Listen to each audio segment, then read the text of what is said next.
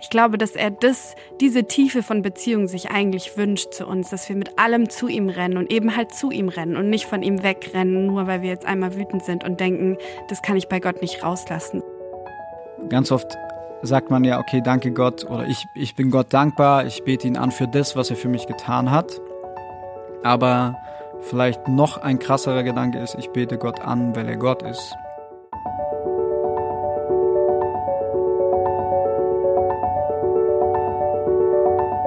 Der Flügelverleih. Mit diesem Podcast kommst du an.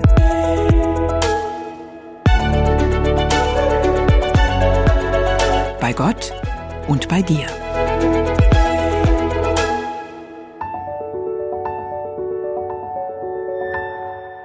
Unsere heutigen Gäste verbinden gleich drei wundervolle Dinge miteinander. Vielleicht sogar die wichtigsten im Leben die Liebe zu Gott, die Liebe zur Musik und die Liebe zueinander, wenn das mal keine stabile Basis ist. Die jungen Eheleute aus Ludwigsburg sind Teil der Bewegung Urban Life Worship und haben nun auch ihr erstes eigenes Album herausgebracht mit Sounds am Puls der Zeit und viel geistlichem Tiefgang. Ihr Leben und ihre Musik ist geprägt davon, nah an Gottes Herzen zu sein, denn beides ist für sie untrennbar miteinander verbunden.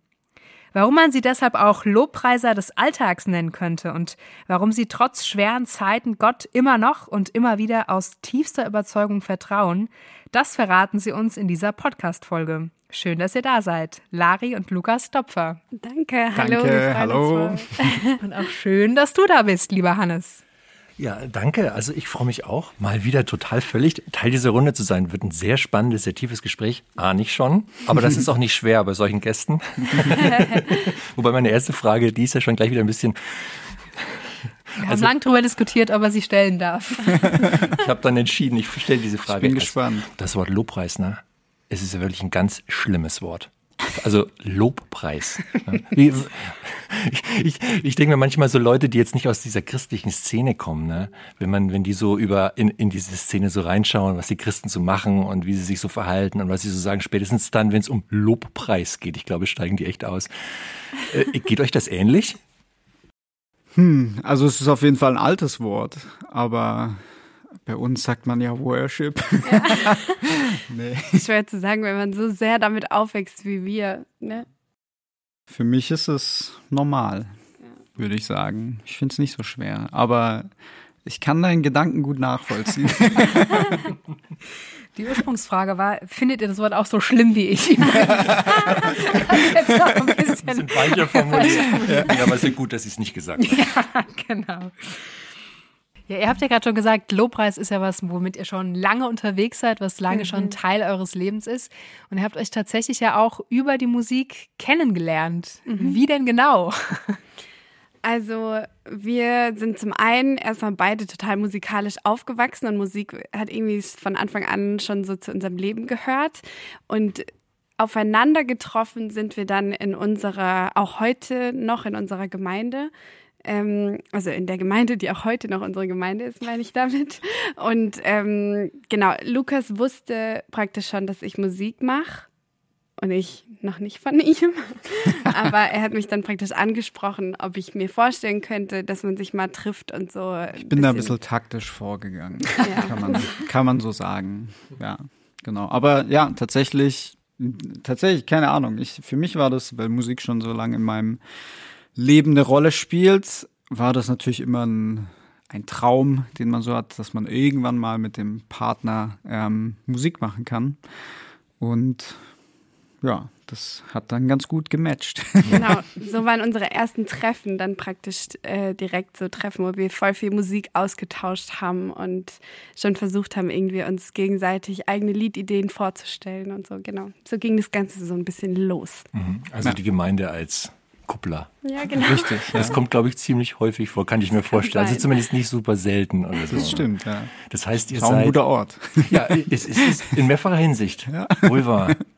Das heißt, ihr seid beide im christlichen Kontext aufgewachsen und groß geworden. Kann mhm. man das so sagen? Ja, ja voll. Genau. Wir sind relativ ähnlich aufgewachsen insofern, als dass wir christlich aufgewachsen sind in einer sehr musikalischen Familie. Das heißt, wir kennen es beide von Anfang an. Ähm, war das irgendwie ganz normal, in die Kirche zu gehen, sich da auch einzubringen, irgendwie Teil vom Musikteam im großen, äh, ja, zu genau. sein. Quasi Kirche und Musik war für uns so. Genau, untrennbar irgendwie ja. verbunden. Okay, ich frage das deshalb, weil ähm, also ich bin zum Beispiel jetzt nicht irgendwie christlich sozialisiert, groß aufgewachsen. Klar, klassisch mhm. schon, wie das halt in Deutschland als christliches Land in Anführungszeichen so ist. Deswegen findest du Lobpreis so schön. Deswegen habe ich, genau, also deswegen weiß ich, was wie Lobpreis klingt für Leute außerhalb ja, der Szene. Das ist auch ja. gut, dafür ein Gefühl ja. haben irgendwo.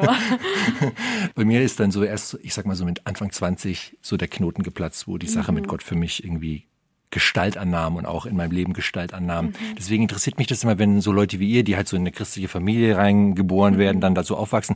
Seid ihr mal an den Punkt gekommen, wo die Sache mit Gott für euch vielleicht doch, also wo ihr das mal so hinterfragt habt? Also nach dem Motto, ich bin da zwar jetzt reingeboren in den Stall und gehe seit Jahr und Tag in die Gemeinde, aber mhm. mal ganz ehrlich, wenn ich mich mal ganz ehrlich frage, bin ich wirklich voll dabei mit dem Herz und mhm. allem?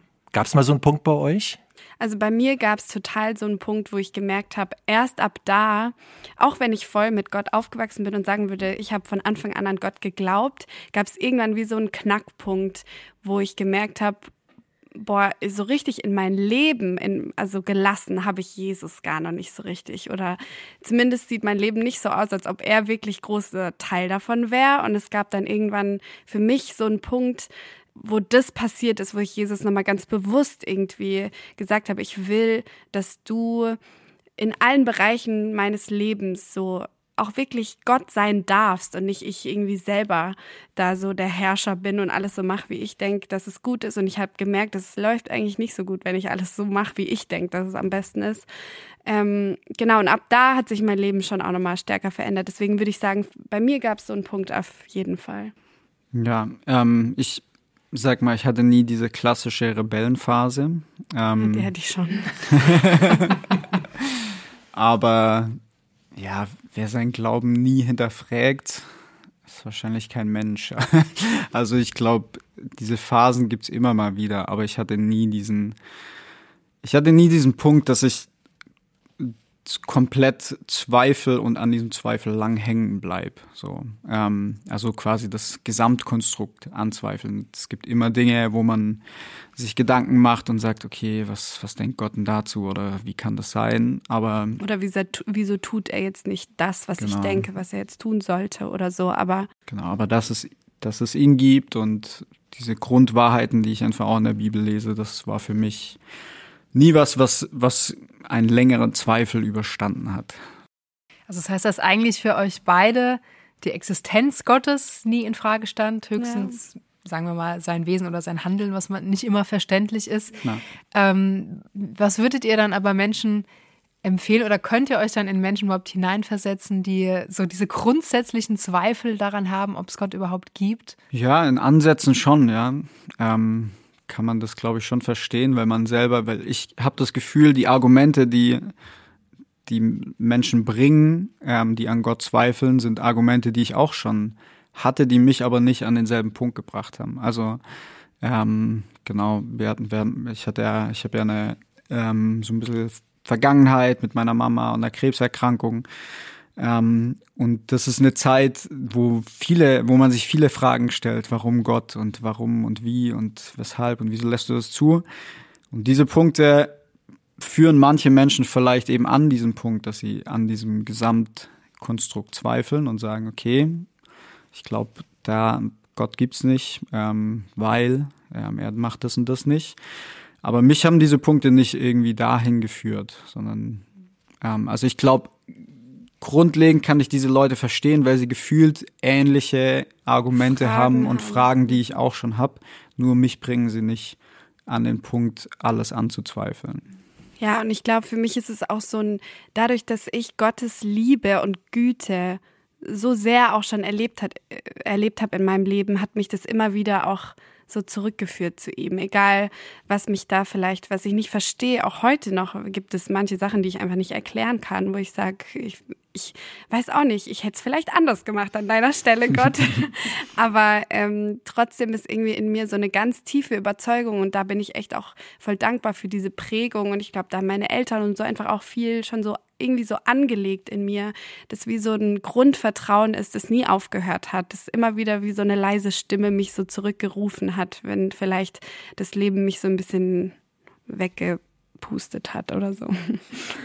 Ja, es, ist, es, ist, wahrscheinlich auch leichter, an Gott zu glauben, wenn alles rund läuft, wenn man so auf der Sonnenseite des Lebens steht. Schwieriger wird's, wenn ein Sturm aufzieht, wenn das Leben nicht rund läuft. Ne? Mhm. Und wenn dann Dinge passieren, selbst wenn man ein gottgläubiger Mensch ist, wenn dann Dinge passieren, die man einfach nicht einsortieren kann, so dieses klassische, warum hat Gott das zugelassen? Oder mhm. warum hat Gott nicht eingegriffen? Ne? Und Lukas, du hast es gerade schon mal angerissen mit deiner Mutter. Das war 2016, sie war Mitte 40 und ist an Krebs erkrankt. Vielleicht willst du uns da mal kurz mit reinnehmen, was da los war zu der Zeit. Ja, ähm, das war für, für eine Familie ist das eine ja, interessant klingt vielleicht noch zu positiv, aber es ist eine interessante Zeit. Es ist, weil es passiert etwas, was wo du dich nicht arg mit beschäftigst, wenn, vor allem wenn man noch so jung ist, also ich selber, aber. Wie alt warst du damals? Oh, da muss ich jetzt recht. Sechs Jahre minus? 24 wahrscheinlich, ja. Genau. Ähm, man, natürlich ist es ein Thema, was jetzt nicht ist kein Thema, was man nicht kennt, aber ist ja oft mit so Dingen, die dich nicht selber betreffen. Man kriegt die so am Rande mit und auf einmal trifft es einen selber und dann wird man hart konfrontiert und ja, ähm, für uns als Familie war das spannend und schwierig, weil natürlich als gläubiger Mensch, äh, man betet dann natürlich direkt und hat viel Glauben, dass Gott eingreift und was tut und, und heilt und ein Wunder macht. Oder man betet für gute Medizin und Mediziner und was wir auch in Deutschland haben. Ähm, und wenn man dann aber so in diesem Prozess einfach steckt und immer mehr merkt, okay, es irgendwie, es tut sich nicht das, was ich gerne sehen würde. Oder bei uns war das so, es war ein Auf und Ab, es ging mal besser, mal schlechter.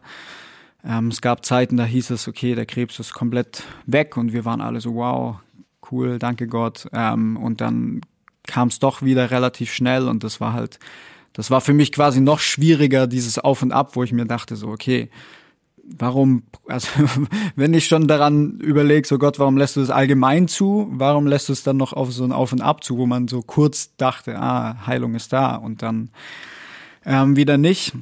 Aber was wir als Familie ähm, glaube ich, erlebt haben in diesem ganzen Prozess, ist zum einen ähm, ist meine Mama natürlich durch, ein, durch einen eigenen Prozess so ein bisschen gegangen und von wo, wo sie am Anfang viel, viel Unsicherheit und Angst hatte und, und auch an Gott vielleicht gezweifelt hat oder, oder an Dingen gezweifelt hat, hat, hat man bei ihr richtig erlebt, wie, wie Gott sie einfach berührt hat und ihr so einen Frieden geschenkt hat das, das, wo ich voll dankbar war, dass Lari das auch noch, dass Lari sie auch noch kennengelernt hat, ähm, dass es zu einer Zeit war ähm, und sie das auch quasi ich diese Erinnerung auch mit ihr teilen kann. Das heißt, man hat bei ihr eine krasse Veränderung gesehen und das hat uns als Familie auch wieder ermutigt, da Gott irgendwie in diesem ganzen Ding zu vertrauen, dass seine Wege nun mal höher sind. Und es, man kommt, glaube ich, immer wieder als Mensch an den Punkt, wo man akzeptieren muss, dass man eben nicht selber Gott ist, sondern dass Gottes Wege anders sind und er Dinge manchmal zulässt, die man vielleicht am Anfang nicht versteht. Aber was ich voll erlebt habe, um das jetzt mal abzurunden, ist, dass, dass Gott in diesem Prozess krass bei uns war. Also, und da sind viele Dinge passiert, viel Heilung innerhalb von unserer Familie auch. Ähm, wir waren nicht übel zerstritten oder so, aber einfach, wo man kleine Dinge ausräumen konnte, wo man einfach auch was ich als Segen erlebt, das kriegen auch nicht viele vielleicht dieses Privileg, dass wir wirklich ganz lange Zeit hatten in diesem Prozess. Es war kein, es war jetzt nicht super plötzlich, ähm, dass sie dann letztendlich auch gestorben ist, sondern wir hatten eine lange Zeit, in der wir das Ganze verarbeiten konnten, mit ihr gemeinsam da durchgehen, als Familie gemeinsam wachsen und zusammenwachsen.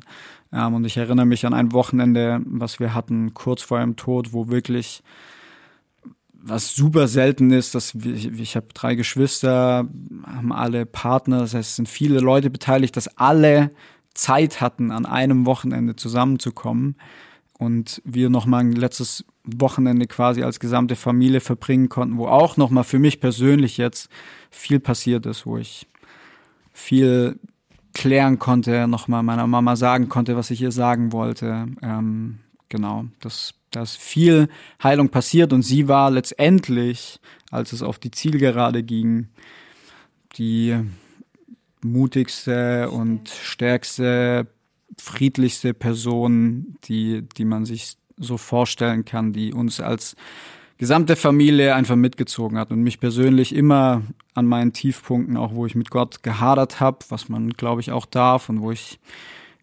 anklagend war, weil ich es einfach nicht verstanden habe, ähm, gab es immer wieder eben diese Punkte, wo ich gemerkt habe, wow, Gott ist da. Ähm, genau. Und auch an ihrer Beerdigung. Es war so eine schöne, wenn man das sagen kann, schöne, friedliche Sache. Ähm, genauso wie sie sich auch vorgestellt hatte. Ja, ich finde es ähm, krass, also viel, wie du darüber sprichst und ähm, kann mir sehr gut vorstellen, was das auslösen kann in den, in den Angehörigen, wenn man sehen kann, welche fast schon übernatürliche Kraft dann so ein Mensch bekommt und Voll. dass da Gott nochmal auf eine ganz andere Art und Weise real wird und auch so die Hoffnung auf Ewigkeit auf eine mhm. ganz andere Weise ja. real wird nochmal. Und trotzdem hast du es ja gerade schon angesprochen, hadert man natürlich mhm. und hat Zweifel und Klagen.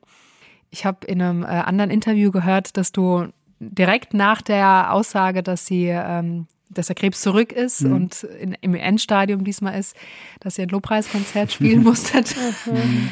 ähm, das stelle ich mir dann trotzdem sehr heavy vor. wie wie, wie ging es dir in dem Moment und wie, wie konntest du dann trotzdem aus vollem Herzen in die Anbetung gehen, wenn, also wie ich mir vorstelle, man eigentlich das Bedürfnis hat, Gott anzuschreien und äh, zu klagen und zu weinen?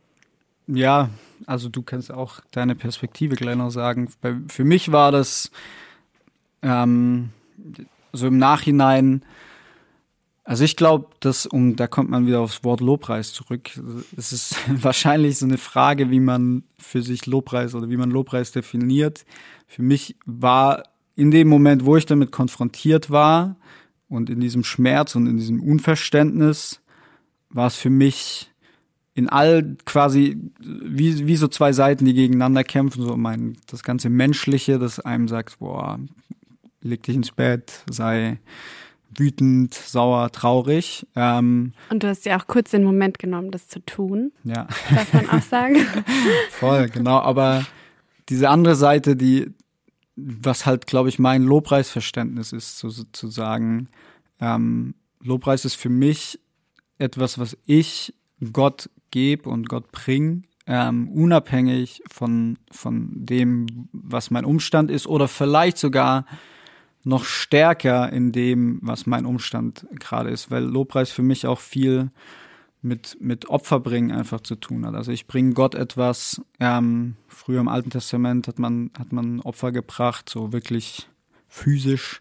Ähm, und wir bringen ihm auch dieses Opfer, das kennt man von, von vielen Veranstaltungen, da hat man keinen Bock zu singen, aber man sagt, hey, es ist so, das ist zumindest mein Lobpreisverständnis. Ich sag, hey, ich, Gott, dir, dir gehört der Lobpreis und nicht, nicht mir. Und deswegen entscheide ich mich auch, dir den zu bringen und gerade eben in so einem Umstand. Was ist mein Lobpreis wert, wenn er nur in guten Zeiten ähm, erklingt? So, also dann, ich glaube, das hat für mich die Wertigkeit von, von meinem Lob oder wahrscheinlich, keine Ahnung, kannst mir ja nur vorstellen, aber für Gott glaube ich, er sieht dieses Opfer und er sieht, ähm, er sieht diese Bedeutung in diesem Moment von diesem Lobpreis. Und das war, es war für mich nicht unauthentisch, indem ich dann irgendwie auf der Bühne war und was vorgespielt habe, ähm, sondern für mich war es wirklich in diesem Lobpreisverständnis so, ja, ich, ich bringe das Gott nicht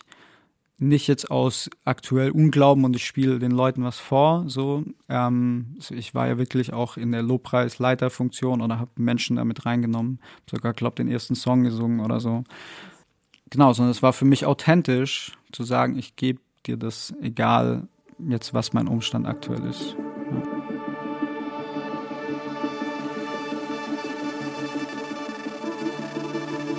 In Zeiten meiner Schwäche steht deine Stärke fest. Du allein bist mein Halt. In Zeiten meiner Nöte trägt mich dein Friede durch. Du allein siehst mein Ziel.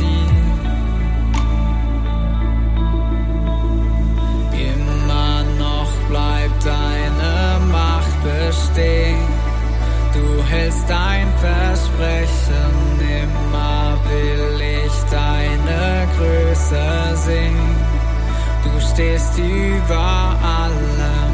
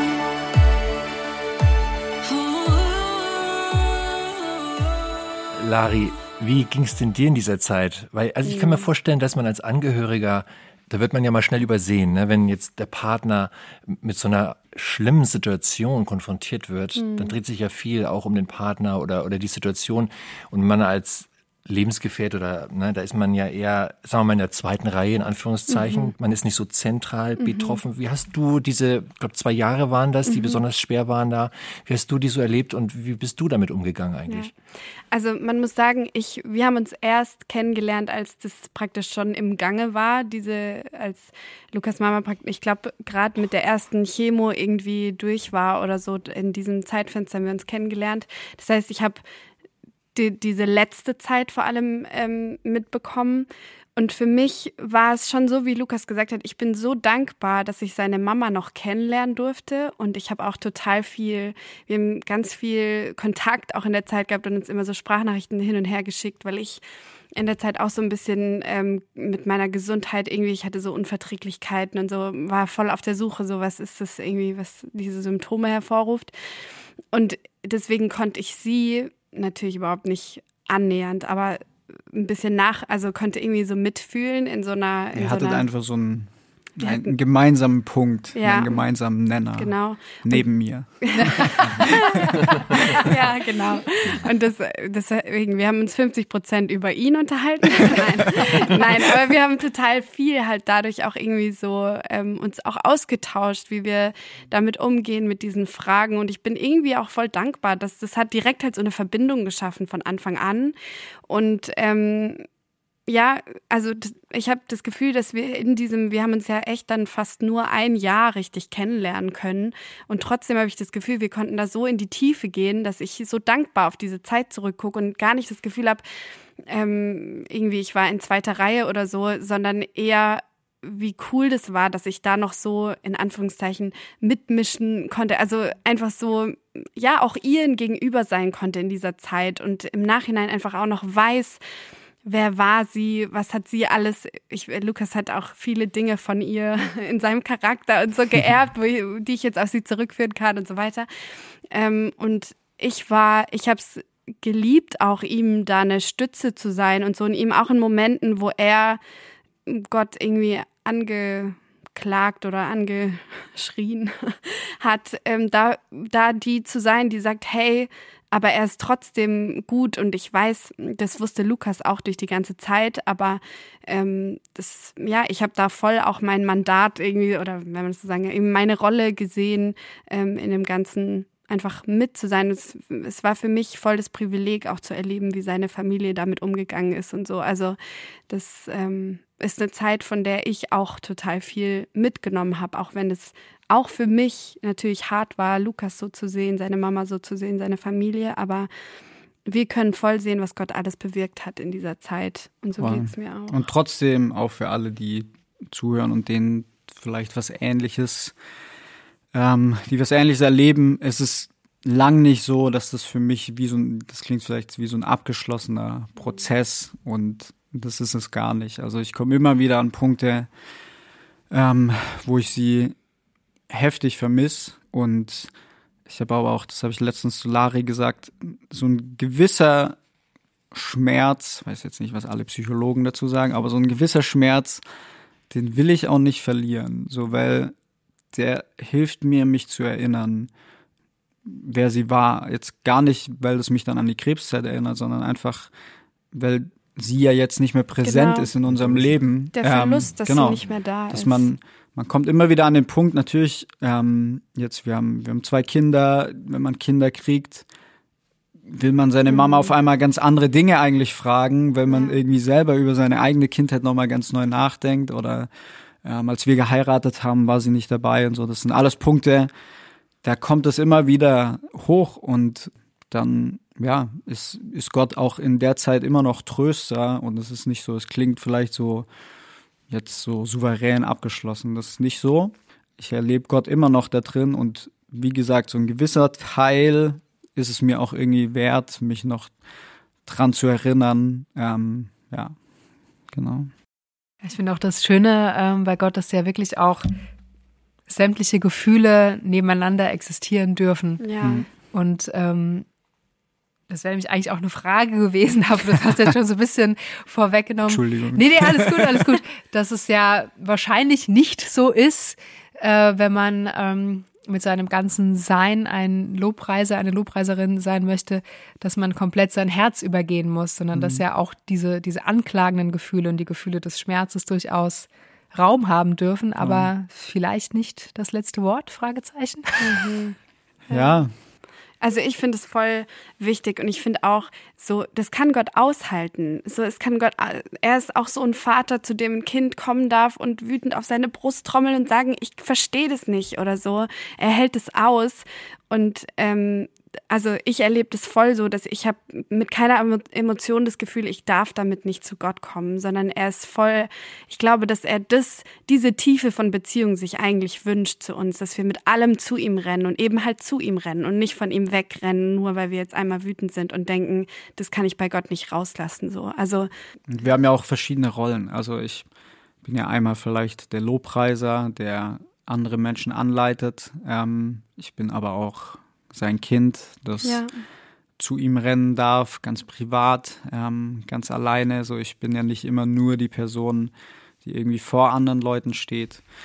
Ähm, und genau, zu, dein, zu deinem letzten Wort, das finde ich voll. Das ist auch eben mein Lobpreisverständnis, ähm, dass ich, ich glaube, so gewisse Teile und Auszüge dürfen auf jeden Fall auch jetzt in der Lobpreisthematik drin vorkommen. Aber es, für mich wäre es schade, wenn das das letzte Wort wäre. Also wir haben, der Song immer noch ist in der Zeit entstanden ähm, und ich finde, der beschreibt es eigentlich relativ gut. Es gibt diese Punkte, wo man in der Strophe sagt, hey, in Zeiten meiner Schwäche, in Zeiten meiner Nöte, in Zeiten meiner Sorgen und so weiter. Also all das, was, was es halt realistisch in unserem Leben von Mensch, Menschen gibt, ähm, das ist da und da ist aber eben nicht das letzte Wort in Zeiten meiner Nöte bleibe ich gerne stehen, sondern, sondern diesen Fokus zu behalten oder zurückzuführen und zu sagen, in diesen Zeiten bist du dabei oder in diesen Zeiten halte ich mich an dir fest.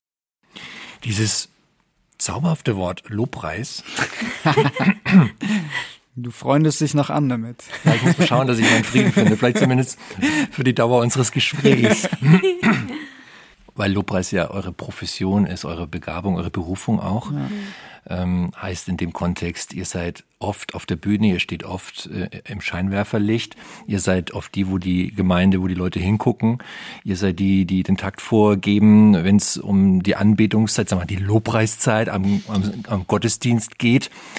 Das ist ja eine engere Lobpreisdefinition, wirklich dieses klassische, jetzt singen wir mal zusammen, jetzt haben wir mal gemeinsam Anbetungszeit mit Musik, Lobpreiszeit Ja. halt. Ne? Mich würde interessieren, was für euch in eurem Verständnis eigentlich so der Kern von einer Anbetung ist. Habt ihr da eine Antwort drauf? Ich weiß, dass die Frage ein bisschen knifflig ist, aber ihr seid Profis. Deswegen erwarte ich da auch eine niveauvolle Antwort. Römer 12. Genau, ich wollte gerade sagen, sag du mal die eins, Stelle, auf ich. die wir uns berufen wollen. Nee, tatsächlich gibt es diese Römerstelle. Ich will jetzt nicht mich festlegen und dann stimmt's nicht, aber ähm, wo, wo eigentlich für uns eine gute Definition beschrieben ist. Und zwar, dass wir uns, uns selber, unsere Leiber darbringen sollen als ein lebendiges, heiliges, Gott wohlgefälliges Opfer. Und wenn man das jetzt ausführen würde in einer Predigt, dann kann man da sehr, sehr vieles einfach mit, mit reinbringen. Natürlich eben genau das, dass Lobpreis weit über Bühne und, und Singen hinausgeht. Genau, und das, Und ja. und das lebendig, zumindest, also für mich zum Beispiel auch voll heißt, das heißt eben nicht, die ganze Woche ist es tot und am Sonntag darf es kurz mal aufleben und dann ist es irgendwie wieder tot, sondern ähm, dass Lobpreis in unserem Alltag eben stattfindet. Und das begrenzt sich eben nicht nur auf Musik, sondern ähm, keine Ahnung, ganz, ganz äh, aktuelles Beispiel von heute. Ähm, drehe ich mich nochmal um heute Morgen um, um sieben und hole mir wohlverdiente Stunden Schlaf, die mir in der Nacht geraubt wurden. Oder nutze ich einfach kurz eine Viertelstunde, um mit Gott zu sein und irgendwie den Tag ein bisschen zu starten mit seinem Wort oder so. Und dann kann ich mich ja eventuell danach nochmal rumdrehen, wenn es klappt. Aber ähm, nein, aber einfach immer, immer da, wieder, wenn man Gott quasi ja. an erste Stelle setzt in seinem Leben. Ja. Das ist eigentlich Lobpreis. Also genau, wenn ich Gott über etwas, was mich vielleicht gerade ablenkt oder beschäftigt, ähm, setze, was nicht heißt, dass Gott nicht dort drin ist oder das nicht zulässt oder ähm, Nicht alles cancelt. ähm, genau, aber wenn ich mich entscheide, ihn drüber zu setzen an erste Stelle, das kann man als Lobpreis definieren. irgendwo auch diesen, ich weiß nicht mehr, wer es von euch beiden war, aber den Satz gesagt, Lobpreis heißt, Gottes Willen über meinen eigenen zu setzen. Das Ja. finde ich nochmal sehr prägnant und cool zusammengefasst. Ja, ja. Aber fällt euch das immer so leicht? Nee. also deswegen heißt ja auch Opfer, weil es manchmal sowas kostet einfach auch. Also ich finde voll, dass es was kostet. Wie gesagt, jetzt gerade in meinem ak- aktuellen Beispiel, nichts ist mir gerade wertvoller oder heiliger als Schlaf.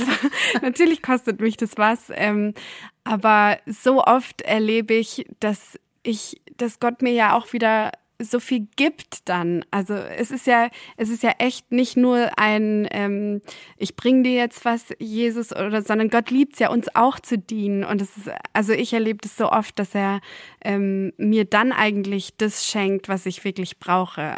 Ähm, Ja. Ja. Und das ist halt die Definition auch von Opfer.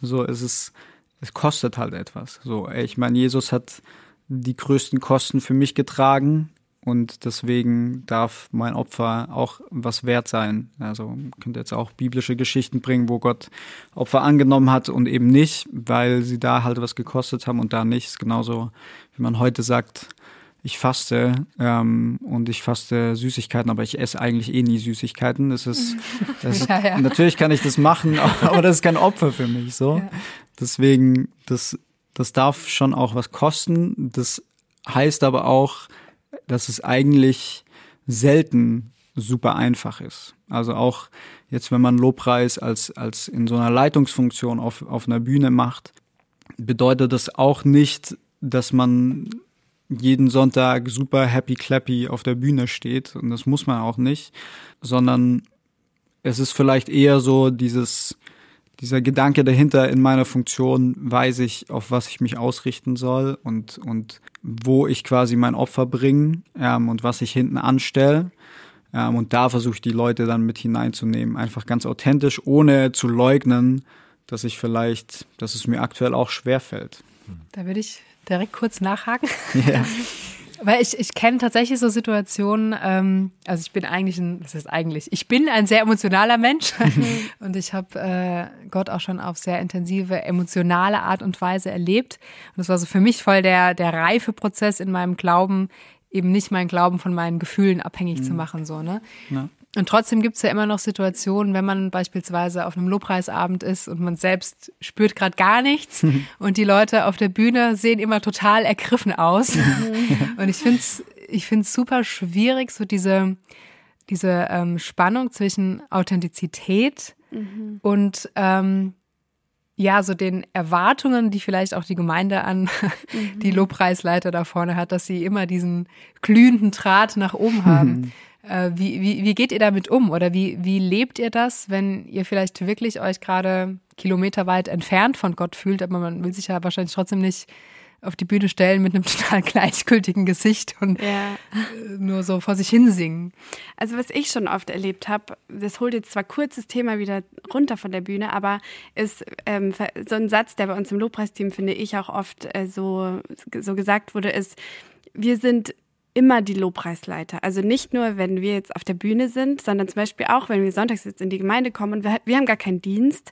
Aber so, wenn, wenn ich unten stehe, weiß ich, ich kann auch hier sogar die Atmosphäre prägen, in dem, wie ich mich hin, Gott hingebe, so. Und ich habe das schon voll oft erlebt, nämlich auch ganz unabhängig davon, ob mir jetzt, äh, wenn ich jetzt zum Beispiel irgendwie in einer Gemeinde bin, wo ich gerade so denke, boah, das Lied gibt's aber jetzt auch schon seit 20 Jahren, muss man das noch singen? Oder, oder äh, wo mir irgendwas nicht gefällt oder so, wo ich mich entschieden habe, so, hey, das ist jetzt, das ist total egal gerade, ich bete dich an, Gott, mit aus ganzem Herzen, dass ich gemerkt habe, keine Ahnung, auf einmal stehe ich da und muss heulen bei einem Lied, das ich nie gedacht hätte, dass, also, ne, weil ich, weil das so, weil das so verändert, ähm, wenn ich im Herzen echt diese Entscheidung treffe, dass es gerade für Gott ist und ich ganz bei ihm sein will, so.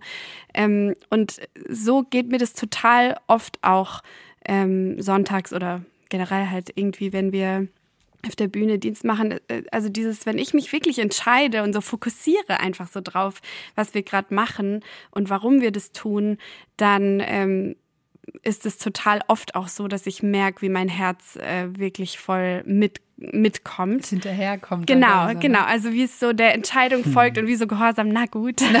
so dann, Dann stimmt ja. halt an. Nein, aber wie es dann halt so einfach so nachzieht und ich auf einmal ganz überrascht bin danach und so denk krass. Beim Soundcheck und bei der Probe dachte ich die ganze Zeit, ich will einfach nur wieder nach Hause. So. Und auf einmal merke ich danach, wie wichtig es war und wie gut es war, so vielleicht auch kurz einfach gehorsam zu sein und so mich einfach zusammenzureißen und zu wissen, hey, ich bin dafür jetzt hier. Jesus, mach einfach irgendwie, gebrauche mich. Ich will nicht umsonst so hier sein. Und mich da hinzugeben, habe ich schon so oft erlebt, wie Gott das dann halt gebraucht hat. Auch dieser Aufruf halt an sich selber, so meine Seele singe, so oder komm und lobe den Herrn. Man, man singt das ja eigentlich voll oft auch in Liedern. Ähm, eben genau diesen Befehl an sich selber quasi ähm, zu singen und zu loben. Ähm, und ich glaube, genau diese Entscheidung zu treffen, das ist, das dürfen wir immer wieder neu, egal ob wir auf der Bühne stehen oder nicht. Also diese Entscheidung, die muss jeder treffen, letztendlich. Und genau, ich, ich merke, oder wo Gott mich, mir auch Demut dann immer wieder lehrt, ist halt ähm, in so, wenn ich Lobpreis leite, ich, die meisten Leute, meistens kommen Leute auf mich zu und bedanken sich für die Lobpreiszeit, wenn ich es nicht so gefühlt habe. Krass.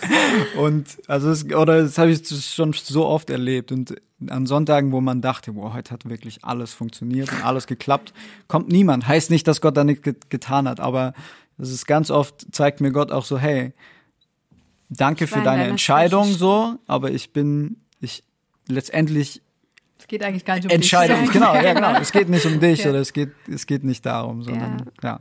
Und trotzdem gibt es, Dafür finde bin ich, dankbar. äh, trotzdem gibt's, finde ich, auch manchmal den Moment, ähm, weil manchmal klingt es dann so, als ob man so, so, ich entscheide mich jetzt meine Umstände, vielleicht wenn die gerade eigentlich mir nicht sagen, wow, es ist alles super oder so, die vergesse ich jetzt einfach und es geht jetzt einfach nur um Gott. Aber manchmal, finde ich, gibt es auch den Moment, dass Jesus ähm, mich dann irgendwie so gedrängt hat, doch zu, sogar zu sagen kurz, was gerade auf meinem Herz ist oder so mhm. zu sagen, hey Leute, wenn ich ganz ehrlich bin, es hat mich so viel gekostet, heute hier zu stehen. Und ich habe gerade, ich glaube nicht, dass man das vielleicht immer zum Thema machen muss und sich dann auch so selbst irgendwie in den Fokus äh, der Zeit setzt. Ähm, ich finde, das muss dann immer irgendwie auf Gott hinweisen. Und, und wenn ich dann aber sage, aber ich habe so stark irgendwie erlebt, dass Gott mich so geschoben hat, hierher zu kommen oder keine Ahnung, dann kann das auch voll das Zeugnis sein. Also man muss nicht immer diese Entscheidung treffen und praktisch dann nicht mehr erwähnen, dass es mir gerade auch vielleicht gar nicht so gut geht. Manchmal gibt es auch so Momente, wo ich das auch schon voll ähm, ja, erlebt habe, dass Gott sagt so, hey, ich will diese Situation auch gerade gebrauchen, um anderen Menschen vielleicht weiterzugeben, oh, denen geht es auch nicht immer nur toll. Das sieht ja äh, so aus, als ob die irgendwie nur das beste Leben haben oder so. manchmal kämpft man einfach auch. Ja. Manchmal kämpft man einfach auch durch. Wir wir singen das ja, und dann muss man ja auch dazu stehen. Wenn ich kämpfe, dann auf meinen Knien. So, mhm. das ist, ja, das ist einfach das Ding. Manchmal sind wir Lobpreise auch Leute, die durchbeißen und durchkämpfen und einfach auch die, die, die Leute, die vielleicht unten stehen, einfach auch mit, mit hineinnehmen oder in der Bibel ist ganz oft äh, oder ganz oft, aber wurde sie wurde auch wurden auch die Lobpreiser manchmal ganz vorne im Heer platziert. So und so kann man es vielleicht auch als Bild einfach nehmen. So manchmal ist man vielleicht als Lobpreisleiter. Ich glaube nicht, dass die vorne an der Frontlinie sich dann sofort dachten, ja, mega cool, wenn ich hier mit meiner Trompete laufe ähm, und der Feind mir entgegenkommt.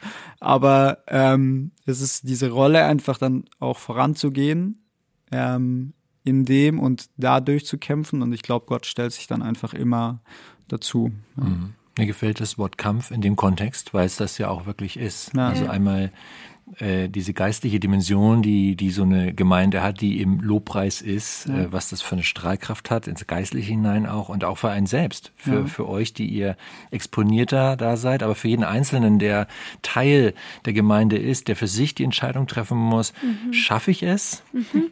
loszulassen, ja. mich frei zu machen, mich jetzt mal auf Gott auszurichten oder denke ich trotzdem noch über dies und jenes nach und was morgen ist und was gestern war und was heute noch ist. Mhm. Also diese Entscheidung, wie wir es auch vorhin wie ihr das gesagt habt, diese Entscheidung zu treffen, das hat jetzt alles keinen Raum. Ich konzentriere mich jetzt. Das ist ja auch in gewisser Weise, ja, ein, ein geistlicher Kampf auch, den jeder auszufechten hat.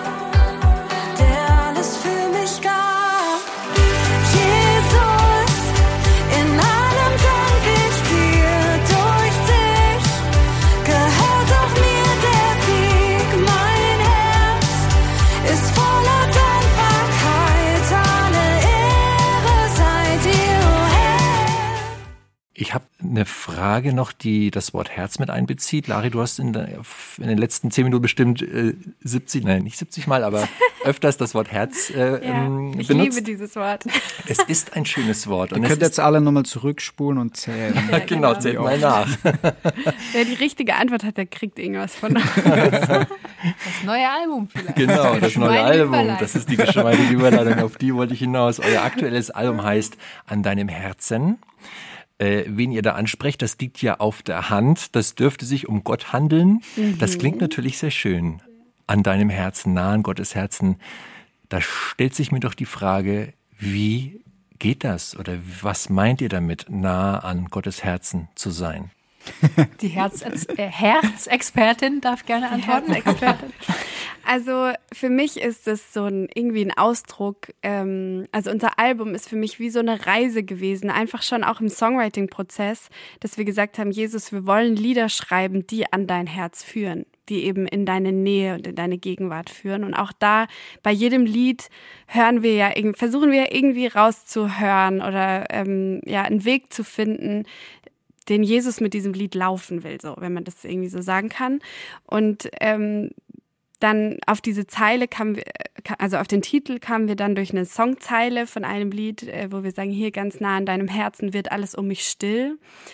Ähm, und das war irgendwie so unser Wunsch, dass das der Ort ist, wo wir Gottes Herzschlag hören und wo das lauter wird als alles, was um uns rum so passiert, was uns, also alle Stimmen, die uns vielleicht irgendwie beeinflussen oder weiß ich nicht, dass wir irgendwie in Gottes Gegenwart kommen, wo alles still wird und einfach uns wie so an sein Herz anlehnen können. So, das war das war der Wunsch, so würde ich es jetzt ausdrücken, der Wunsch, äh, den wir hatten, so mit dem Album und weshalb wir auch den Titel dann so gewählt haben. Und natürlich, weil es ein Lieblingswort von mir ist. Also bist du schuld, dass das Album so heißt oder Lukas, durftest du da auch mitreden? Nein, das haben wir gemeinsam entschieden. Ich darf immer mitreden.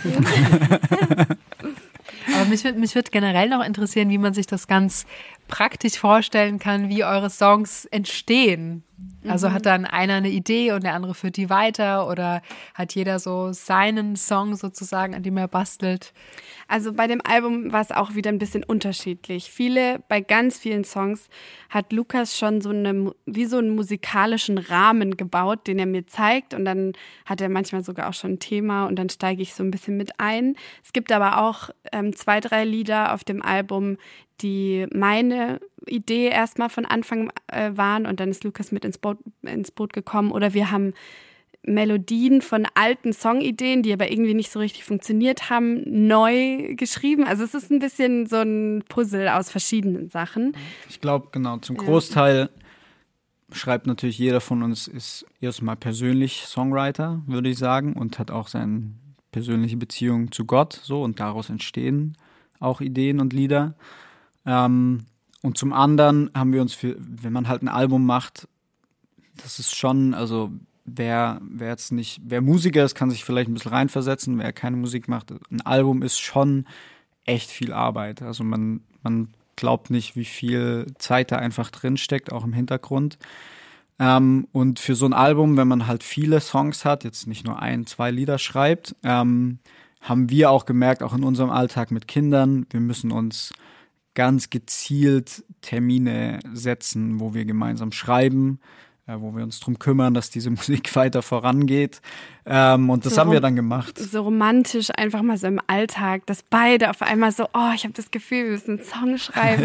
Das kommt einfach nicht mehr so vor. Nicht so habe ich mir das jetzt vorgestellt. Ja. Tatsächlich, es gibt diese Momente, wo ich zu Lari sage so, hey, sorry, ich muss jetzt in, ich muss ins Zimmer. Ich, ja. ich, ich, ich schwör's, ich ja. gerade. Wo er bis vier Uhr wach bleibt, weil er Krass. so im Tunnel ist. Ja, heute Nacht zum Beispiel. Mhm. Ähm, auf, auf jeden Fall ähm, gab es diese Zeiten, wo wir uns oder wo wir einfach Termine gesetzt haben, gesagt haben, okay, da schreiben wir. Ähm, und das hatten wir vorher auch nicht so viel gemacht tatsächlich, weil oftmals eben schon viel Idee da war. Und bei diesen Terminen haben wir zum Teil wirklich gemeinsam von Null gestartet, haben uns überlegt, thematisch, was, was wollen wir, ähm, in welche Richtung könnte das gehen, was, was haben wir so, was, was legt uns Gott so aufs Herz auch für, für, eine, für einen Song, äh, für ein Thema. Ähm, und haben tatsächlich, es war auch interessant, einfach mal wirklich so von Null gemeinsam zu starten. Ist schon auch herausfordernd. Gefühlt braucht dieser, der, der Start braucht immer richtig lang und auf einmal läuft's dann. Aber bis dahin muss man richtig durchkämpfen und durchbeißen. Ja. ja. oft spielt dann Lukas auch einfach so ein paar Akkorde so vor sich hin und wir singen beide einfach mal so Melodien, die uns einfallen. Und dann bleiben wir so an den Melodien hängen, die sich irgendwie so durchsetzen oder die irgendwie besonders ja. Genau, für alle Musiknerds, für uns ist meistens die Devise Melodie vor Text, weil, genau, weil Melodie ist also wenn der du einen richtig Sag guten ruhig, Te was du sagen wolltest. Melodie ist King. Ja, wenn du einen richtig Melody is King wirklich, wenn du einen Sagst du richtig hier bei den, bei den Buchstaben, Kings. wenn du so einen richtig guten Text hast und eine richtig schlimme Melodie, dann bringt dir der Text ja einfach nichts. Natürlich kann man jetzt das auch umdrehen, das Beispiel, aber an sich, wenn man einfach eine gute Melodie hat schon mal, das ist gefühlt das, was den Text dann, der sollte natürlich auch gut sein, aber der, die Melodie lässt den Text irgendwie mehr nachwirken oder, oder einprägsamer machen. Ähm, und das ist ja auch schön, wenn man sich die Lieder, es sollen ja jetzt keine super komplizierten Lieder sein, wir schreiben ja schon auch gezielt für Kirche oder für Menschen, für persönliche Anbetungszeit. Deswegen, genau, ist das natürlich der Wunsch und schöne Melodien mögen wir beide einfach gern, hören wir gern. Es gibt, ich kenne echt viele Leute, die nicht so gut Englisch können und die aber einfach englische Lieder hören, vielleicht mit einem grottigen Text, der aber einfach eine coole Melodie hat, weil Melodie wirklich super viel einfach ausmacht in der Musik. Genau. Natürlich versucht, geben wir uns auch Mühe bei den Texten. aber ähm, ja, Melodie kommt da vor. Da muss ich echt schmunzeln. Hätte ich jetzt nicht erwartet. Melodie ist King. Gerade jetzt, ne? Ihr macht ja, euer Album ist ja wirklich, Also, also, Findest du die Melodien so schlimm? Nein, ich finde die Texte so gut. ja, ihr habt, weil was ihr da macht, ist ja jetzt nicht, ihr macht ja nicht irgendwie Popmusik oder irgendwas, ne? Ihr macht ja wirklich Anbetungsmusik. Nennen wir es doch mal Lobpreismusik. So. Also das Album ist ja wirklich von vorn bis hinten eine Hymne, eine Anbetungshymne an Gott. Ja. Die natürlich lebt von den Texten, den, weil man da irgendwie zum Ausdruck bringt, was man über Gott denkt und und ne? und ich finde es total spannend, dass ihr oder zumindest bei dir, Lukas, du, du hast dich klar positioniert. Ich weiß nicht, Lari, ob du das Ja. auch so, aber dass ihr echt sagt, so äh, die Melodie ist schon eigentlich erstmal wichtiger als das, was an Worten noch dazukommt, finde ich. Hätte ich jetzt nicht erwartet. Ja, ich würde Ich habe das, stopp, jetzt will ich. Ich habe das auch ganz anders gemacht. Ich habe nämlich immer Text vor Melodie geschrieben, aber meine Lieder klangen halt nicht so schön. Nein, Ich würde nicht sagen, das ist, ich würde nicht sagen, Melodie ist wichtiger. Ich würde einfach nur die Reihenfolge. Sie ändern. zuerst. Sie kommt zuerst. Und Text ist uns genauso wichtig. Ja. Also ich glaube, wer, wer sich so ein bisschen mit unseren Songs beschäftigt, wir versuchen, so gut es geht, so die typischen Phrasen zumindest zu verhindern. Und irgendwie ähm, zu versuchen, neue Genau, neue Worte, Worte zu zu finden, finden. für Wahrheiten, die trotzdem gleich bleiben und Ja. gleich Das Das bestehen. ist ja echt super schwer, ne? Wenn man sich Genau. überlegt, Ja. wie viele hunderttausende Lobpreislieder Ja. es schon gibt. Aber es ne? gibt halt auch manchmal Phrasen, die sind für in alle Zeiten gültig. Also Ja. ich liebe dich, Jesus, ist für mich zwar eine Phrase, aber es ist auch etwas, was, was besteht, weil es halt einfach eine Wahrheit ist. Und trotzdem, zum Beispiel, weiß ich, was ich bei Ja zu dir, Jesus, ist ja eigentlich so ein Liebeslied, ähm, so an Jesus. Und trotzdem irgendwie versuchen, jetzt nicht eben nur die Phrase irgendwie mit reinzupacken, sondern vielleicht irgendwie neue Worte zu finden. Deswegen, ich würde gar nicht sagen, dass das kommt vielleicht so rüber, als ob wir uns nicht viel überlegen bei Text. Ey, wir hängen richtig lang an Ich wollte Texten. gerade sagen, an Texten hängen wir oft viel länger, weil wir so einen hohen Anspruch an die Texte haben, weil wir wissen, dass manche Leute vielleicht eher ähm, Lobpreislieder anhören, als Bibel zu lesen oder so. Und dann Ja. wollen wir so, äh, wollen wir so unseren Job gut wir spüren machen. die Verantwortung. Genau, die Wahrheiten, die wir aus der Bibel lesen, auch gut, wirklich, also ja, gut in ein Lied reinzupacken. Ja. Genau. Also nicht wichtiger, sondern nur zuerst. Mir brennt eine, eine Frage auf den Nägeln, unter den Nägeln, wo auch immer sie brennt. äh, ihr habt ja auch, wenn ich es richtig sehe, nur ein Coversong drauf. Und zwar ist das tatsächlich eins meiner absoluten Lieblingslieder von Cody Carnes. Canes? Carnes. Carnes. Im Original heißt es Nothing Else, bei euch niemand sonst. Und ich finde, das ist wirklich eines der ähm, krassesten und radikalsten Lobpreistexte, die es so gibt.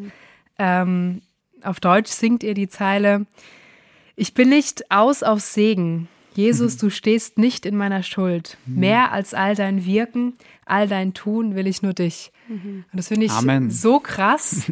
Und ich finde es aber noch viel krasser, wenn man das wirklich singen kann und auch so meint, weil ich finde gerade, ähm, wie soll ich sagen, mit der mit der wachsenden Qualität von der aktuellen Worship-Musik und auch der wachsenden Emotionalität fällt es ja manchmal super schwer, eben nicht so in diese Falle, nenne ich es jetzt mal, zu tappen und zu sagen, okay, ich, ich will jetzt einfach selbst eine gute Zeit im Lobpreis haben. Ne? Ich will selbst Ja. Erfrischt werden, berührt werden. Ich will, dass die, dass die Musik mir gefällt. Ähm, wie schafft man es oder wie schafft ihr beiden das ganz persönlich, wirklich an diesen Punkt zu kommen? Ich, du schuldest mir nichts, Jesus. Ja, schwierig, ähm, das so zusammenzufassen. Aber ich glaube, auch da führt es wieder so ein bisschen zurück auf das, was zum einen das Lobpreisverständnis ist und wie ich in so eine Zeit auch mit welcher Entscheidung ich hineingehe. Immer natürlich in dem Wissen, ähm, ich bin ja nicht, ich bin ja nicht dumm, ich, ich, ich kenne Gott auch schon ein bisschen und ich weiß, dass er sich zeigt, wenn ich ihn anbete und dass er mir begegnet. Aber tatsächlich sich diese Haltung immer wieder vor Augen zu führen oder zu bewahren, so nicht deswegen bete ich dich an, nicht deswegen gehe ich in, in, in diese Zeit. Das ist auch, ähm, ich finde das ein interessanter Gedanke, da kann man sich, kann man sich länger drüber nachdenken, aber so ganz oft sagt man ja, okay, danke Gott oder ich, ich bin Gott dankbar, ich bete ihn an für das, was er für mich getan hat. Aber vielleicht noch ein krasserer Gedanke ist, ich bete Gott an, weil er Gott ist und nicht selbst, also natürlich, er hat alles für mich gegeben, er hat seinen Sohn geschickt, er ist für mich gestorben, ähm, aber schon vorher haben ja Menschen Gott auch angebetet ähm, und für uns ist natürlich Jesus eine super zentrale Figur, aber ich bete Gott an, weil er, weil er Gott ist, ähm, ohne in erster Linie alles irgendwie zu erwarten, so dass er mir was geben muss, dass er mir jetzt was schuldet. Trotzdem im Hinterkopf wahrscheinlich in dem Wissen, weil ich ihn schon kenne, dass er sich zeigen wird. Aber ja, das wie das wie halt in einer Liebesbeziehung, so man dass man immer wieder, ich glaube, das ist ein Punkt, den verliert man vielleicht schon manchmal aus den Augen, aber dass man sich immer wieder dran zurückerinnert, in unserer Beziehung, ich bin auch hier, um Lari etwas zu geben, ohne sofort was zu erwarten, in dem Wissen, weil sie mich ja auch liebt, dass sie mir was geben wird. Aber, aber es ist nicht meine, ich liebe nicht, weil, sondern ich liebe. So. Ein anderes Lied auf dem Album heißt Frieden. Dieses Lied hat allein bei Spotify über eine halbe Million Streams. Das finde ich ja schon eine astronomische Zahl. Wie erklärt ihr euch, dass ausgerechnet dieser Song so viel gehört wird? Ich glaube, er ist in der richtigen Zeit geboren. er ist genau in dieser Corona-Zeit, also in dieser Anfangszeit auch ähm, von Corona entstanden. Und ich glaube, das macht ihn zum einen so authentisch. Ähm, ich kann ja hier direkt mal das Geheimnis droppen, dass, dass viele denken, Lukas und ich haben den geschrieben, aber den haben Lukas und Bench geschrieben. Und Grüße gehen raus. Genau, Grüße an Bench. Ähm, und die haben mich damals dann ins Studio gerufen, um mir den Entwurf äh, von Frieden vorzustellen. Und normalerweise, wenn Lukas mir einen Songentwurf gezeigt hat, dann war ich so, war ich so richtig unbarmherzig. So bevor ich gesagt habe, was ich schön fand, war ich so, äh, das kann man doch so nicht sagen oder was ist denn das und so weiter. Und bei Frieden kam ich in den Raum und war so, ja, okay, der Song ist fertig. also war richtig bewegt davon, wie gut der, also für mich war einfach, ich glaube, ich weiß nicht mehr, es kann sein, dass ich vielleicht bei ein, zwei Wo- Worten noch irgendwie was Mitspracherecht hatte, aber zumindest nicht so viel, dass man mich als Songwriter, dass ich da irgendwie genannt werden würde, weil das einfach wirklich ein fertiges Lied war so. Und es hat halt so stark in diese Zeit gesprochen, wo so viel Chaos und boah, was ist das überhaupt? Was ist mit diesem Virus? Was macht es mit unserer Gesellschaft und so weiter? Und nach wie vor. Ich meine, Genau. wir leben in Zeiten, wo, Ja. wo Genau. Kriege ganz nah an uns dran sind. Ähm, und natürlich geht es uns letztendlich auch wichtig, es geht, es geht in diesem Song nicht um einen Weltfrieden, Mhm. Ja. so, sondern natürlich geht es um den Frieden, den Gott mit den Menschen macht. Aber ich glaube, es ist halt eine Zeit, oder dieser Song funktioniert gerade in dieser Zeit, wo Menschen sich so extrem nach Frieden ausstrecken, ähm, sowohl persönlich als auch vielleicht in Gesellschaft und in Themen, die sie beschäftigen. Ähm, ich glaube, es ist ein Thema, das sowieso immer Menschen beschäftigt, der, der eigene Frieden. Ähm, aber genau, aktuell fühlt es sich zumindest so an, als ob dieser Song einfach auch wie so ein Segenslied vielleicht für die, für viele in der aktuellen Zeit ist. Ja, und als ob Menschen sich eben nach diesem, nach diesem Frieden, auch wenn der Sturm noch weiter tobt, diese Ruhe im Sturm irgendwie haben zu können. So als ob sich Menschen irgendwie echt gerade danach so sehr sehen oder vielleicht noch stärker als zuvor, weil Dinge uns halt jetzt viel mehr noch betreffen als vielleicht vorher, wo an irgendwelchen Weltenden Dinge passieren, die schlimm sind. Aber ähm, ja, ich glaube, dass, dass das vielleicht so ein bisschen diese, diese Zahl erklärt. Und ich habe mich echt angestrengt beim Singen. Nein. Das klingt auch sehr, sehr schön. Das sieht man dir aber nicht an. Es gibt ja auch ein Video dazu, dieses One-Shot-Video. Ja. Also ohne Schnitte sozusagen. Und da wirkst du eigentlich nicht angestrengt. Das ist übrigens, äh, dieses Video wurde ja nach, nach Aufnahme gedreht, ist ja jetzt keine, keine Live-Aufnahme, ist ja wirklich wie ein Musikvideo.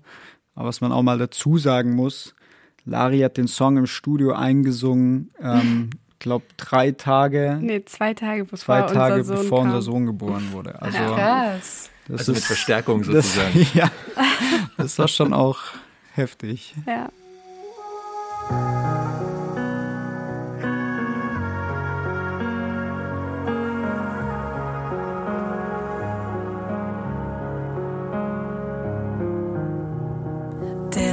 Ist entmachtet, die Angst ist besiegt.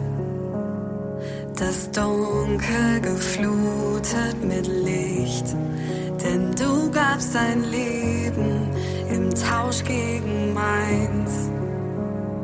Und Freiheit ist jetzt mein Gewinn. Oh,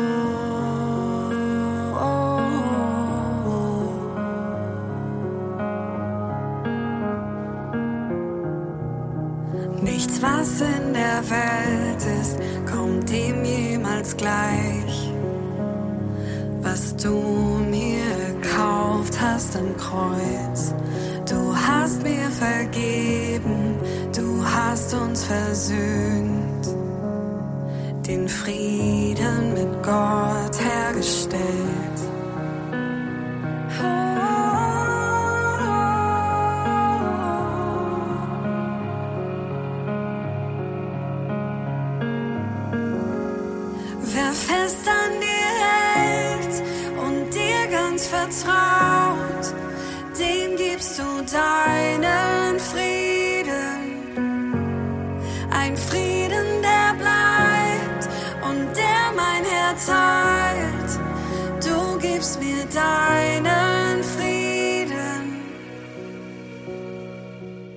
Ein anderer Song. Zurück zu dir, da hätte ich auch eine Frage. Und äh, zwar geht's da, würde ich ganz gerne auf das Musikvideo anspielen. Da gibt es Ausschnitte von The Chosen. So, Ja. was ist The Chosen? Für euch da draußen, vielleicht weiß die eine oder andere von euch noch nicht genau, was das ist. Das ist eine Serie, eine TV-Serie oder eine Serie ähm, über Jesus, die momentan weltweit ziemlich für Furore sorgt. Ähm, sie ist auf sieben Staffeln angelegt. Die ersten zwei Staffeln sind draußen. Die erste Staffel kam letztes Jahr, in, also Herbst 21 war das. Die zweite Staffel halt jetzt im Herbst 22. Und sie ist auch in Deutschland. Ist das interessanterweise? Sind das die beiden Serien-DVDs, die sich in Deutschland am meisten verkauft haben? Also von allen Serien. Finde ich total cool. Aber das nochmal in Klammern. Jedenfalls, bei diesem Zurück zu dir Song habt ihr ein paar Szenen aus dieser Serie verwenden dürfen und auch verwenden wollen. Ja. Wie kam das zustande? Ja. Also wir sind privat so große Fans von dieser Serie, weil wir finden, dass es echt so schön umgesetzt wurde und man sich oft bei so Szenen, also uns ging es mehrmals so, dass wir so dachten, boah, genauso hätte es irgendwie sein können, oder? Also, dass man irgendwie findet, die haben echt einen guten Job gemacht und Zum einen qualitativ. Es ist, es ist eine Serie, die man so jedem weiterempfehlen würde. Ja. Auch Nicht-Christen. Also auch Leute, die sich vielleicht irgendwie mal damit beschäftigen wollen. Weil, genau, das, ich glaube, das ist auch eine Sache, die es so ein bisschen erfolgreich macht. Die Qualität ist wirklich gut, so dass man nicht denkt, ah, kann ich das jetzt empfehlen oder nicht. Aber auch die Umsetzung, wie du gesagt hast, ist ich, also wir mussten, wir haben angefangen, wir, mussten eigentlich ständig heulen einfach. bei jeder Folge. Immer wenn Jesus einmal einfach nur auftrat. war so, ja, genau. Ja, ähm, Genau, und bei Zurück zu dir war eben so, dass wir, das ist ja so ein bisschen ein Song, der echt so die Geschichte von diesem Gleichnis erzählt vom verlorenen Sohn. Und irgendwie mit diesem Song hatten wir immer so ein bisschen, so einfach selber so einen Film im Kopf, als ob so diese, diese Story so ein bisschen vor, also vor unseren Augen, vor unserem inneren Auge abgelaufen ist, wenn wir diesen Song gehört oder gespielt haben. Und dann kamen wir halt im Zusammenhang mit dieser Serie, die wir halt parallel sozusagen geguckt haben, dachten wir so, oh, es wäre so cool, irgendwie Szenen in dieser Serie zu finden, die die diesen Text oder also was die wir da Herz einfach zeigen. Genau, auch. die das irgendwie verbildlichen halt, was wir da versuchen auszudrücken. Genau, und dann haben wir das halt ähm, coolerweise anfragen können über SCM. Und äh, dann kam das so zustande und wir durften da, also dann halt einfach von der Staffel die Szenen, die. Ganz die, offiziell. Genau, ganz offiziell. Das Material verwenden. Das war, ja. Ich, also genau, dieses Herz einfach zu sehen dahinter, es ist vielleicht, viele Fra denken ja, es, das hat doch nichts mit, es geht doch da nicht um den Sohn. Vater mhm. und den verlorenen Sohn. Aber vielleicht ist es gerade deswegen schön, weil die, das so einen Übertrag schafft auf, mhm. auf wie die Geschichte vielleicht für jemanden persönlich aussieht. Ähm, wir haben ja so ein bisschen die Bilder auch verwendet, wo, wo man einfach zum Beispiel Petrus sieht, wie er, wie er am Anfang so mit sich selber konfrontiert ist, mit seinem Ego und, und dann kommt dieser Jesus und, und er wird auf, er merkt auf einmal, er braucht diese, dieses Zurück. Er braucht diese Rettung. Er braucht ja. diesen Retter. Ähm, er muss zurücklaufen, obwohl er vielleicht gläubiger Jude war und dachte, er hat irgendwie, er hat doch irgendwie, er ist doch irgendwie da. Ähm, oder auch ja andere Szenen, die das so ein bisschen verdeutlichen und es ist einfach schön zu sehen, dieses Herz dahinter, hinter diesem Song, einfach dieses zurückzulaufen, egal ob man sich jetzt super weit entfernt fühlt oder vielleicht braucht man es einfach auch wirklich immer mal wieder in seinem Alltag so diesen Fokus zurückzurichten und zu sagen, ja, ich brauche diesen Retter, ähm, ich brauche diesen Jesus-Moment. Ich finde, es hat ja auch insofern immer was mit, mit dem Vaterherz zu tun. Ich habe gerade neulich eine Predigt gehört, wo es genau darum ging und irgendwie der Satz fiel, ähm, dass Jesus selbst das menschgewordene Vaterherz Gottes ist mhm. oder das mhm. offenbart. Mhm. Und das, das finde ich auch so treffend und so wunderschön, weil er sagt, ne, wenn ihr mich seht, dann seht ihr den Vater. Na. Und deswegen ja. passt es ja trotzdem mhm. wunderbar. Ja. Voll, ja. Ich fürchte, wir sind schon so langsam tatsächlich ja. am Ende unseres Gesprächs. Ist zwar irgendwie doof, ne? Aber ja. es nützt ja nichts. Auch gibt wenn keinen schöneren Ort, als nah am Herzen Gottes aufzuhören, dieses Gespräch. Sorry. Nee, du hast total recht. Eigentlich ist das Entscheidende gesagt. Ist so. Deswegen bedanken wir uns, also ich bedanke mich zumindest, ich weiß nicht, wie du das Ich bedanke mich auch von Herzen. Ja, vielen Dank. Wir haben uns auch von Herzen gefreut, hier zu sein. Es ist schön. Ja, es ist schön bei euch. Könnte man sich dran gewöhnen. Können eine ja. Doppelfolge machen. Ja, eine Doppelfolge, genau. Ja, der Flügelverleih ist ja auch so ein Herzenswort. Ist mhm. übrigens ein Herzenswort, also was ich ganz besonders herzig finde, ja. den Flügelverleih. Auch wenn ich erst aus deinem Herzen rausgeflattert Irgendwie schon und ich habe erst Prügel bekommen. Hä, ein Flügelverleih? Was ist denn das? Gibt's doch gar nicht. naja, aber es ist ja schön, dass ihr euch auch wohlgefühlt habt hier im mhm. Flügelverleih und danke, dass ihr so, ja, so offen und so ehrlich erzählt habt, auch gerade was auch die Krebsgeschichte anging, ist ein dunkles Kapitel, ein sehr persönliches Kapitel, will man nicht unbedingt vielleicht so immer mal so auf Knopfdruck drüber reden, aber vielen Dank auch dafür. Sehr cool. Sehr gerne. Also danke für eure Zeit und für eure Offenheit für das Gespräch. Danke euch. so, damit sind wir jetzt schon fast am Ende dieser Folge. Auf jeden Fall geht auch ein Danke an dich raus, liebe Zuhörerinnen, lieber Zuhörer. Nämlich für die Zeit, die du mit uns im Flügelverleih verbracht hast. Ist ja auch nicht selbstverständlich. Könntest ja auch was anderes machen. Von daher immer schön, dass du auch bis zum Schluss hier dran geblieben bist. Ein schönes Kompliment für uns. Die gehörte Musik, klar, das ahnst du, stammt aus dem Album An deinem Herzen von Lari und Lukas Dopfer. Das Album bekommst du auf gerd.de oder bei deinem konfessionellen Buchhändler, der sich auch oder die sich auch immer sehr über deinen Besuch freut. Falls du jemanden in der Nähe hast, was wir sehr hoffen. Mehr über die beiden erfährst du auf ihrer Webseite mit der Adresse lari und lukasdopfer.de. Ja, und wenn dich die Folge inspiriert hat, dann lass gerne eine Bewertung da oder ein Abo. damit du keine neue Folge verpasst. Denn wir würden uns sehr freuen, dich mal wieder im Flügelverleih begrüßen zu dürfen. Bis dahin.